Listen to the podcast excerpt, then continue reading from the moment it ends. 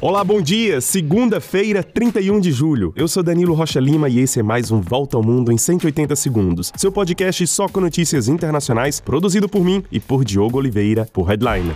Começamos com notícias do golpe de Estado no Níger, que agora representa o risco de um conflito diplomático com a França. Paris alertou que vai responder imediatamente e de maneira intratável qualquer ataque contra cidadãos franceses ou interesses da França no Níger. A declaração foi feita pelo presidente Emmanuel Macron depois que milhares de manifestantes atacaram a embaixada francesa em Niamey, capital do Níger. Eles chegaram a atear fogo no portão do prédio e a pisotear a bandeira francesa. Por enquanto, a França França não pretende retirar seus cidadãos presentes no país. O Níger vive dias conturbados depois do golpe de Estado praticado na última quarta-feira, quando militares prenderam no Palácio Presidencial o presidente Mohamed Bazoum, que não reconhece o golpe. O general Abdurrahman Tiani, líder da guarda presidencial, se autoproclamou novo líder.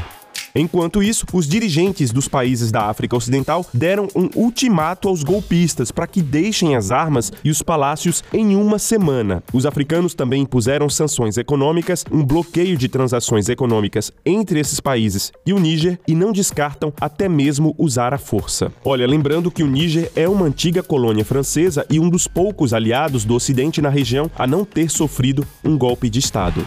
E passamos agora para o Haiti. Depois do sequestro de uma enfermeira americana, os Estados Unidos anunciaram que seus cidadãos devem deixar o país, que vive dias difíceis por causa de uma grave crise social e de segurança. As gangues controlam 80% da capital, Porto Príncipe, e praticam sequestros, roubos, estupros e saques. Apesar dos pedidos de ajuda feitos pelo governo haitiano e do apelo da ONU, nenhum país demonstrou interesse em liderar uma missão de paz no Haiti. Em 2004, o Brasil Brasil liderou a missão de paz no Haiti. Em meio a todo esse desespero, uma esperança: o Quênia vai enviar mil policiais para treinar a polícia haitiana.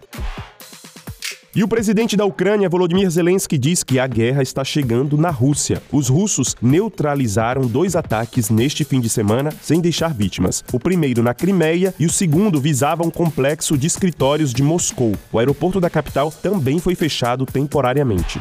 Já no Afeganistão, as autoridades dos talibãs acenderam uma fogueira no oeste do país neste fim de semana. Na verdade, eles queimaram instrumentos musicais e equipamentos por considerarem a música algo imoral.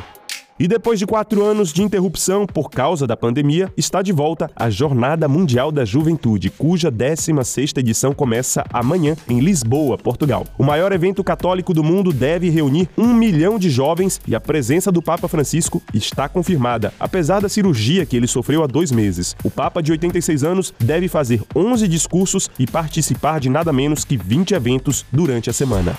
E é isso, nós ficamos por aqui. Visitem nossa página headline.com.br e não esqueçam de dar cinco estrelinhas ao nosso podcast e também compartilhar nossos episódios. Para vocês, um grande abraço, um excelente dia e até mais.